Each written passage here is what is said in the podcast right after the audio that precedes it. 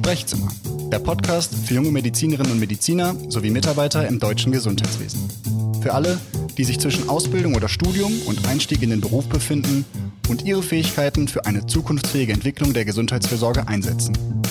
Mein Name ist Nikolaus Konze und ich spreche mit meinen Gästen aus verschiedensten Bereichen des Gesundheitswesens über die Jahre des Berufseinstiegs, Meilensteine im Werdegang und ihre Perspektive auf die Zukunft der Medizin. Hallo und herzlich willkommen zu einer weiteren Folge im Sprechzimmer. Ich freue mich, dass ihr heute eingeschaltet habt und ich freue mich, euch gleich einen Gast vorstellen zu dürfen. Wir bewegen uns in dieser Staffel um das Thema der digitalen Medizin herum. Wir wollen Licht werfen auf die vielleicht da noch ähm, unbekannten Themen und Begrifflichkeiten klären. Wir haben in den letzten Folgen vor allem die übergeordneten Organisationen kennengelernt, wie das Bundesgesundheitsministerium, die Gematik und von dort aus einen Blick geworfen auf die Regularien, auf den rechtlichen Hintergrund. Wir haben erfahren, dass das digitale Versorgungsgesetz ein Meilenstein war, der neue Versorgungsmodelle ermöglicht hat, insbesondere oder unter anderem die digitalen Gesundheitsanwendungen, die Apps auf Rezept, wie sie vereinfacht manchmal genannt werden und heute sitzt mir Dr. Anne-Sophie Geier gegenüber. Sie ist promovierte Pharmazeutin, hat dann lange Jahre im Spitzenverband der gesetzlichen Krankenkassen gearbeitet und heute sitzt sie mir gegenüber als Geschäftsführerin des Spitzenverbands Digitale Gesundheitsversorgung. Herzlich willkommen, Anne-Sophie. Schön, dass du heute bei uns bist. Ja, vielen Dank für die Einladung. Ich habe dich gerade schon vorgestellt und den Verband, Spitzenverband Digitale Gesundheitsversorgung. Jetzt musst du uns mitnehmen und uns erklären, was sich hinter diesem Namen verbirgt und was eure Aufgabe ist.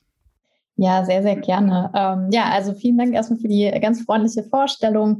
Ähm, der Spitzenverband Digitale Gesundheitsversorgung ist ein Verband von äh, Unternehmern im E-Health-Bereich. Ähm, ähm, wir haben eine ganz, ganze Bandbreite an Unternehmen, die bei uns ähm, Mitglied sind. Ähm, inzwischen 150 äh, Unternehmen und der Verband ist erst knapp zwei Jahre alt. Also es ist ein, ein unglaublich ähm, wachsendes Feld insgesamt, aber auch der Verband hat ein, ein großes Wachstum gehabt ähm, äh, jetzt in, den letzten, in der letzten Zeit, was ein Stück weit auch zeigt, äh, wie groß eigentlich der Bedarf ist, ähm, eine Stimme zu haben, die äh, gebündelt gegenüber der Politik und auch anderen Stakeholdern auftritt.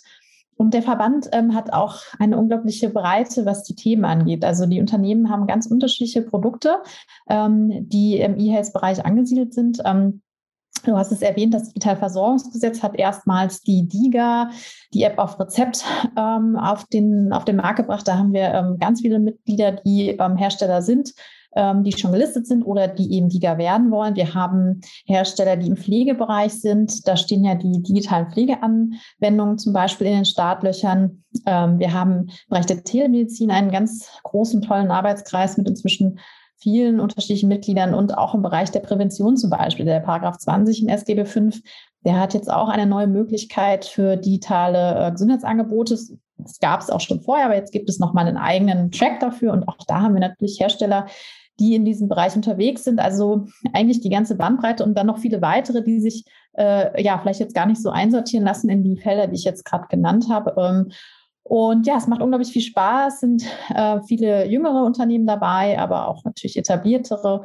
Und ähm, ja, wir freuen uns auf die nächsten Jahre, wir freuen uns auf, auf die neue Regierung, ähm, weil wir auch natürlich äh, wissen, Herr Spahn hat einige Dinge angestoßen. Jetzt geht es aber darum, wirklich ähm, weiter dran anzuknüpfen ähm, und auch mit einem, mit einem gewissen Tempo, weil unsere Versorgung immer noch nicht ähm, so digital unterstützt ist, wie sie sein könnte. Mit einem Blick zurück auf die letzten zwei Jahre, was sind so die Themen, die euch am meisten bewegt haben? Weshalb war es so wichtig, dass man hier mit einer gemeinsamen Stimme spricht und ähm, auftreten kann? Ja, ähm, also das, äh, der Verband hat sich gegründet äh, von, ein, von einer kleinen Gruppe von Unternehmern, die gesagt haben, wir haben hier die Lösung, wir hören auch, dass sie gebraucht werden, aber wir kommen irgendwie nicht rein in den Markt. Ja, wir stoßen an eine Glasdecke, es geht nicht weiter. Und jeder, der sich schon mal mit dem Gesundheitssystem beschäftigt hat, weiß, es ist ein hochregulierter Bereich, äh, bei dem sehr viele ähm, ja, Dinge zu berücksichtigen sind, etablierte Player unterwegs sind und ähm, die Chance, also der Hersteller gab es, also vor dem DVG eigentlich nur, dass man mit äh, Kassen individuelle Verträge äh, abschließt. Dann kam das digitale Versorgungsgesetz ähm, und dann war klar, dass wir auch als Verband diesen Weg dahin, also die ganzen Abrechnungswege, dieses ganze Aufsetzen dieses Prozesses ähm, mit äh, begleiten. Das haben wir auch ganz, ganz intensiv gemacht. Mm, also da hat uns dieses DIGA-Thema sehr viel beschäftigt im Jahr ähm, 2020, aber auch gleichzeitig mh, mm, die großen Fragen, also welche Rahmenbedingungen brauchen wir eigentlich für Unternehmen im E-Health-Sektor? Viele Themen, die Hersteller auch im Alltag haben. Was ist denn eigentlich mit dem Heilmittelwerbegesetz? Ähm, welche Möglichkeiten habe ich eigentlich, ich mir das SGB V anschaue, äh, überhaupt digitale Produkte in diese Versorgung reinzubringen. Natürlich immer auch die Frage, also sowohl regulatorisch, ja, also was muss man zum Beispiel bei, bei einem Medizinprodukt berücksichtigen? Da haben wir jetzt auch mit der MDR-Regularik, die jetzt dann im Mai äh, final quasi umzusetzen ist von den Herstellern, einige inhaltliche äh, Herausforderungen, die man dann produktseitig hat, äh, zu erfüllen. Also es sind ganz viele Themen, die wir halt alle begleiten, sowohl auf europäischer Ebene als auch auf, auf, auf, auf deutscher Ebene natürlich. Und ähm, ja, also eine ganze Bandbreite neben dem DIGA-Thema, was ähm, im Jahr zumindest 2020 den größten Raum eingenommen hat. MDR, das nochmal für unsere Zuhörer, steht für Medical Device Regulation. Also auch eine Regulatorik, die im Prinzip sicherstellen soll, dass digitale Gesundheitsanwendungen als Beispiel die notwendigen Sicherheitskriterien erfüllen und ein gewisses Qualitätsmanagement auch in dem Herstellungsprozess dahinter steht. Womit argumentiert ihr und was zeigt ihr auf, wenn ihr gefragt werdet, welchen Vorteil ihr denn jetzt wirklich für die Patienten in der Versorgung bringt? Wo profitiere ich von euch ja, ähm, genau, das ist ein ganz wichtiger Punkt. Ähm, wir glauben, dass ganz entscheidend ist, die Mehrwerte von digitalen Gesundheitslösungen zu kommunizieren, weil nur dann äh, haben wir auch eine Chance, dass es wirklich ganz breit in der Versorgung an, äh, angewandt wird. Und natürlich ähm, hat die Corona-Pandemie auch vielen zwangsläufig gezeigt, dass ja digitale Tools, digitale Lösungen Mehrwert bringen können, weil ich mich zum Beispiel nicht in ein Wartezimmer setzen muss und mich dann anstecken kann. Mal abgesehen davon, dass das äh, natürlich auch eine zeitliche Komponente ist. Wenn ich jetzt zum Beispiel mal auf die Giga schaue, ganz konkret, konkret, welche, welchen Vorteil habe ich davon als Patient? Zum einen sind sie zeitlich sehr flexibel, also unabhängig von den Öffnungszeiten, die ich ja in der Praxis habe, kann ich die, die Liga auf, auf meinem Smartphone oder auf einem anderen Device ähm, immer nutzen. Ich bin auch örtlich natürlich äh, absolut unabhängig. Das heißt, auch für den ländlichen Raum ähm, ist das äh, durchaus, ja, kann es einen Fahrtweg ersparen. Liga haben auch oft Algorithmen ähm, oder beinhalten Algorithmen, die ein ganz individuelles Profil ermöglichen für den äh, Nutzer. Ne? Also die zum Beispiel sagen, die Übung, da hast du eher Schmerzen, dann schauen wir mal, wie wir das anpassen können. Und das kann natürlich auch ein Mensch, also ein Physiotherapeut oder jemand vor Ort, aber in manchen Bereichen, glaube ich, ist gar nicht mehr die Zeit da für, für das Maß an Individualisierung, was ich wirklich zum Teil mit den DIGA erreichen kann, wenn ich da äh, relativ viel auch die Patient Reported Outcomes, also auch Feedback gebe. Und ähm, ja, also wir haben auch wirklich Erkrankungen, die man damit super gut adressieren kann, wo es bislang gar nicht so viele Therapieansätze gibt, in denen es so leicht zu therapieren ist. Kannst du uns ein Beispiel nennen? Eine Erfolgsgeschichte, von der ihr berichten könnt? Äh, ach, da gibt es also wirklich alle, die bislang alle die gelistet sind, ähm, muss man auch sagen, die Unternehmer kommen oft aus diesem Bereich und haben gesehen, wo sind denn eigentlich die riesen ähm, Defizite in der Versorgung. Deswegen kann ich da gar nicht eine herausnehmen. Aber wenn, wenn es jetzt zum Beispiel darum geht, Erkrankungen, die bislang nicht so gut therapierbar sind, zum Beispiel Adipositas ähm, ist eine Erkrankung, wo ich auch ähm, oft sehr engmaschig betreuen muss, was in unserem aktuellen System gar nicht so einfach ist und wo halt viel über äh, Verhaltensänderungen läuft. Und ähm, das kann man halt sehr gut auch digital umsetzen. Und ähm, das ist zum Beispiel eine Sache, wo eine, eine Liga einen unglaublichen Mehrwert ähm, äh, bieten kann, neben vielen anderen. Ne? So ist es natürlich in vielen anderen Bereichen auch. Also es ist niedrigschwellig und ich spare mir oft äh, viele Aufwände, auch im Bereich der Telemedizin. Also uns geht es darum, dann eigentlich insgesamt in Deutschland hybride Versorgungsmodelle zu bauen. Also wir wollen natürlich gar nicht alles auf digital umstellen, sondern zu schauen, an welcher Stelle ist eine Vorortkonsultation notwendig und wo kann ich es eben auch anders ähm, lösen und vielleicht sogar qualitativ ähm, besser oder mindestens genauso gut und dabei patientenzentriert, ne? weil der Patient vielleicht sich nicht äh, zwei Stunden ins Badezimmer setzen muss oder einen langen Weg auf sich nehmen muss und für sich persönlich zugeschnittene Inhalte hat. Ja, also Mehrwerte ein ganzer Blumenstrauß an Punkten, die du ähm, benannt hast und die sicherlich für viele Patienten auch eine große Rolle spielen, insbesondere das Zeit- und das ortsunabhängige äh, Momentum.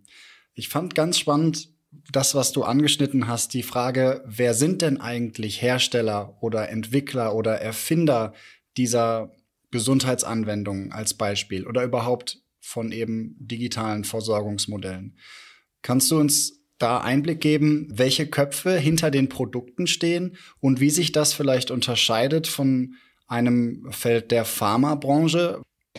Ja, ich glaube, man kann es nicht pauschalisieren. Ganz unterschiedliche quasi Player, das sind äh, etablierte MedTech-Unternehmen und auch Pharma-Unternehmen, aber eigentlich, ich würde sagen, viele von unseren Gründern, die ich jetzt so kenne, haben ähm, eine persönliche Geschichte, warum sie genau dieses Produkt vertreiben, manchmal aus dem familiären Hintergrund. Ne? Also ähm, zum Beispiel von Diana äh, Heinrichs ist ähm, die Mitgründerin und auch des Verbandes mit äh, Lindera dann geht es um Sturzprophylaxe äh, und ähm, äh, Mobilität im Alter erhalten und das eben auch aus einer äh, persönlichen ähm, Geschichte familiär äh, bedingt äh, quasi bei, äh, bei ihr, dass, sie, dass das für sie ein super wichtiger Anreiz ist, da zu sagen, wir akzeptieren das nicht, wie es derzeit ist und wir müssen da ähm, äh, Lösungen finden, damit man vielleicht Stürze verhindern kann und Menschen länger zu Hause leben ähm, können. Genau, unendlich viele Geschichten. Es ist eine sehr junge Branche ähm, und es steht für ein Unternehmertum in, in, in Deutschland, was wirklich sagt, so, ja, wir, wir können die Versorgung verbessern, wir wollen das. Ähm, und ähm, ja.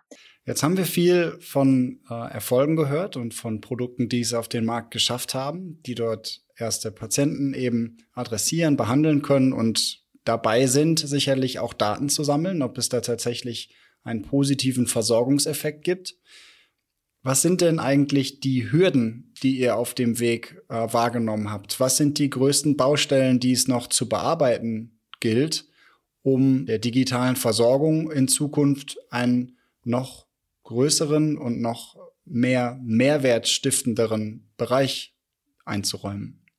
Ja, ähm, also jetzt ganz spezifisch im Liga-Bereich, also vielleicht kann man es äh, abschichten, quasi erst den Liga-Bereich und dann, äh, und dann das größere äh, Big Picture sozusagen. Im Liga-Bereich ist es halt ganz klar, dass wir ähm, eine elektronische Verordnung brauchen. Wir haben jetzt ähm, diesen Medienbruch mit dem Muster 16-Rezept, das man wahrscheinlich auch, was, was die Zuhörer sicherlich kennen, das rosa Rezept, wo man auch ähm, Arzneimittel zum Beispiel verschrieben bekommt. Ähm, das, äh, so bekommt man aktuell seine Liga verordnet.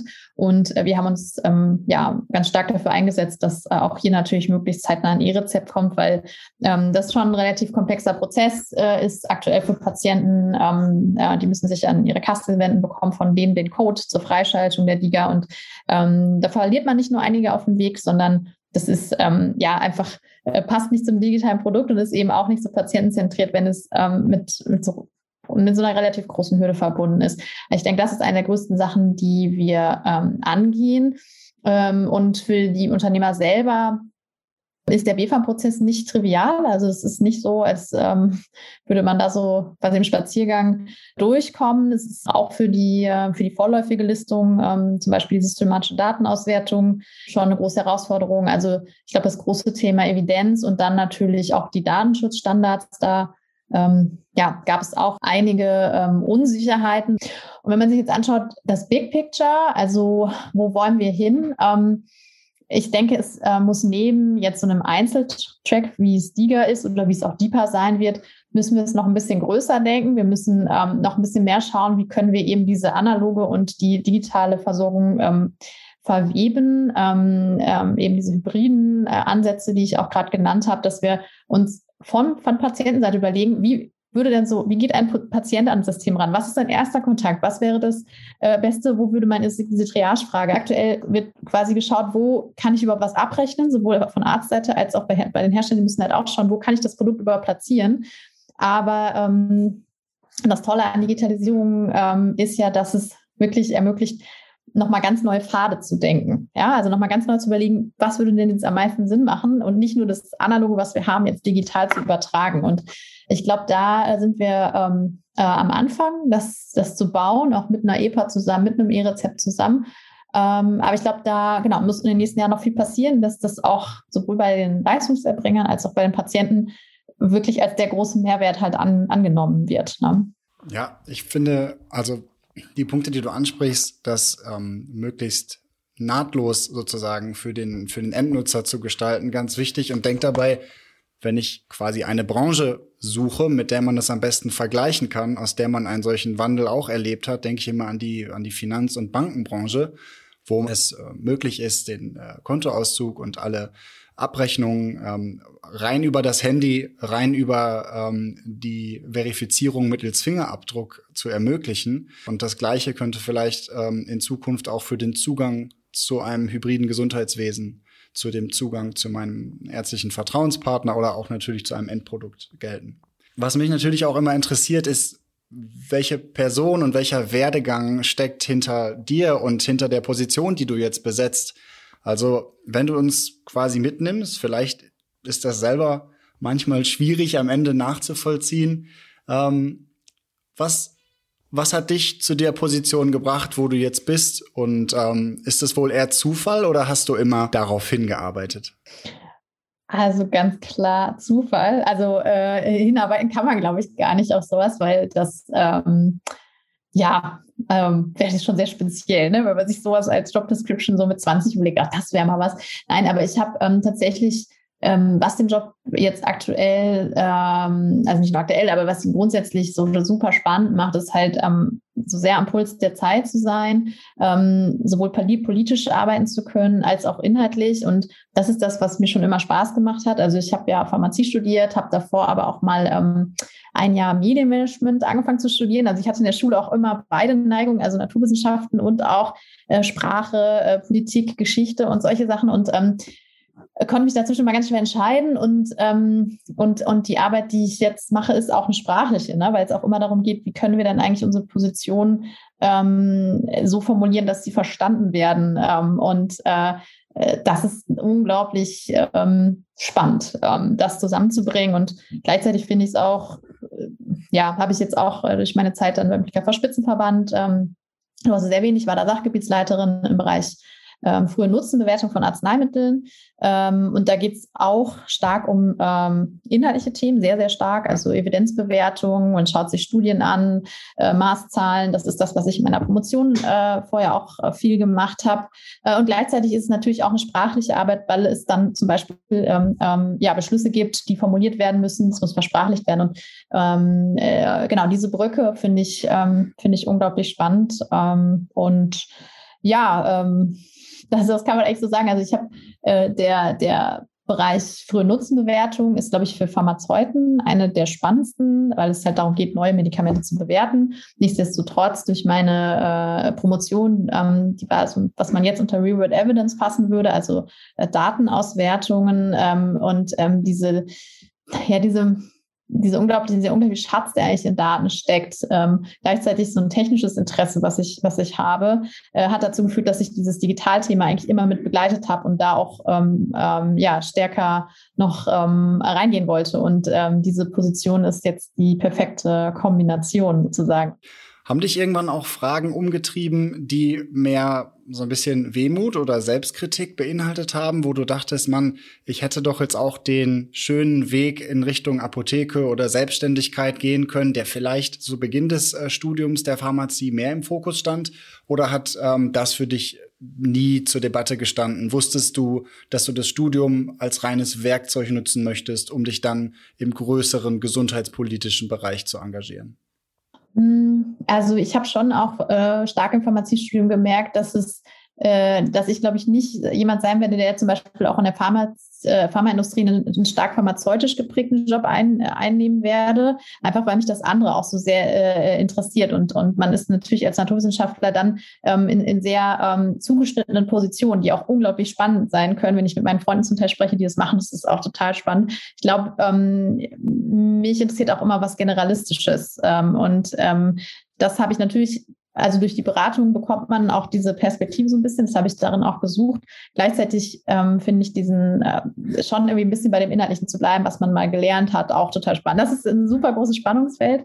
Deswegen, ja, ich habe auch mal vielleicht in ein, zwei Momenten gedacht, so, ach, so eine Apotheke und selbstständig sein und mm, mm, äh, ja, ist ja vielleicht auch nicht verkehrt. Es haben sich auch ein, zwei Freunde von mir dann nach anderen Wegen dafür entschieden.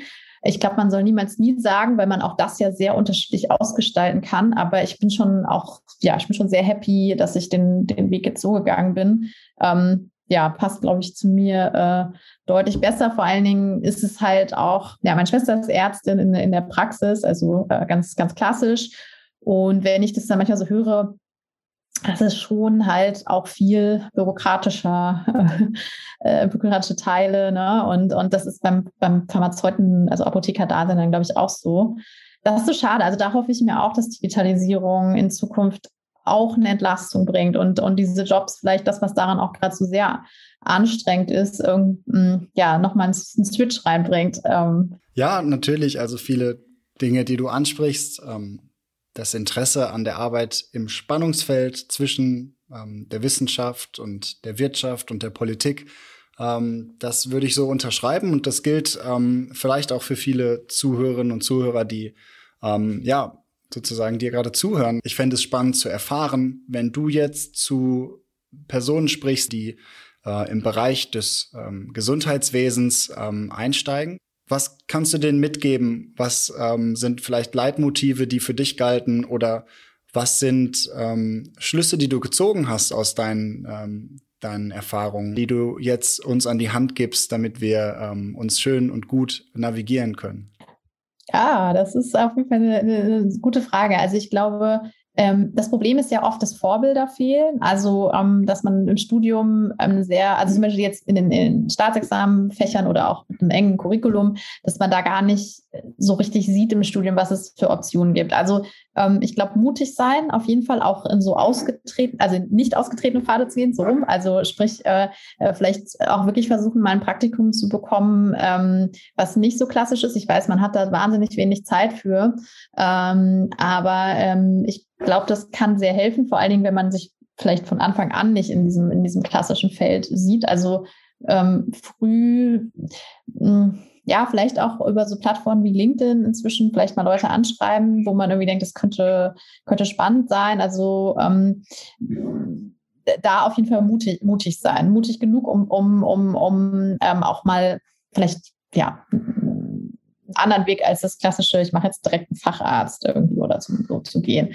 Und dann hat natürlich ein Job nicht immer nur die, die, was mache ich da selber, also was ist, was ist mein Aufgabenfeld, sondern auch, gerade im Gesundheitswesen, für wen will ich arbeiten, mit wem will ich arbeiten, mit welchen, äh, ja, in welchen Strukturen will ich arbeiten. Und diese Fragen sind aber manchmal gar nicht so einfach zu beantworten. Wenn man jetzt neu reinkommt als Externer, ähm, hat man da, glaube ich, manchmal nicht so den Überblick. Ähm, auch das ist schon, ja, also eigentlich helfen dann so Podcasts wie dieser, dass man vielleicht auch äh, sieht, okay, welche Player haben denn überhaupt welche Einstellungen, passt das zu mir? Ähm, ähm, und dadurch versucht auch so ein bisschen rauszufinden, was motiviert mich denn eigentlich? Ne? Also für was will ich dann jeden Tag aufstehen und sagen, so, da habe ich jetzt irgendwie Lust zu. Und ähm, manchmal kann auch, kann es auch sein, dass die Position selber, die ausgeschrieben ist, jetzt gar nicht so spannend klingt, aber sich daraus eben was, was Tolles entwickelt, weil es ein Umfeld ist, das das ermöglicht. Und da gibt es, glaube ich, schon ähm, Arbeitgeber, wo das eher passieren wird als bei anderen. Ne? Also, ähm, weil einfach die Strukturen so gebaut sind. Und das muss man, glaube ich, erstmal alles so ein bisschen durchschauen, um dann eben auch die Opportunities, sag ich jetzt mal, die dahinter den Jobs stehen, ähm, überhaupt irgendwie erfassen zu können. Also du lädst uns ein, mutig zu sein, du lädst uns ein, Dinge auszuprobieren, hinter die verschiedenen Kulissen zu gucken, Berufsfelder ähm, kennenzulernen, vielleicht über Praktika, die ähm, irgendwo in Schnittmenge oder wie du sagst, im Spannungsfeld von Wissenschaft, Medizin und Gesundheit liegen und sich da vielleicht auch einfach mal überraschen zu lassen, ähm, was einen erwartet und mit welchen Menschen man plötzlich an einem Tisch sitzt und zusammenarbeiten kann. Anne-Sophie, vielen herzlichen Dank, dass du dir heute Zeit genommen hast. Ich ähm, bin ähm, noch mit ganz vielen Eindrücken gerade in diesem Gespräch. Und das gilt sicherlich auch für die Personen, die heute zugehört haben. Wir hoffen, dass wenn wir dich irgendwann adressieren und fragen, ähm, wie soll ich es jetzt machen oder kann ich mal einen Tag mit beim GKV äh, Spitzenverband arbeiten oder kann ich im Spitzenverband ähm, der digitalen Gesundheitsversorgung mal reinschnuppern, ähm, dass wir auf dich zukommen dürfen. Und ähm, ich bedanke mich nochmal ganz herzlich, dass du dir heute Zeit genommen hast. Ja, vielen Dank für das äh, nette Gespräch und ähm, ja, an allen Zuhörern einen schönen Nachmittag, Abend. Ähm, bis bald. Bis bald. Sprechzimmer, der Podcast für junge Medizinerinnen und Mediziner sowie Mitarbeiter im deutschen Gesundheitswesen. Für alle, die sich zwischen Ausbildung oder Studium und Einstieg in den Beruf befinden und ihre Fähigkeiten für eine zukunftsfähige Entwicklung der Gesundheitsfürsorge einsetzen. Mein Name ist Nikolaus Konze und ich spreche mit meinen Gästen aus verschiedensten Bereichen des Gesundheitswesens über die Jahre des Berufseinstiegs, Meilensteine im Werdegang und ihre Perspektive auf die Zukunft der Medizin.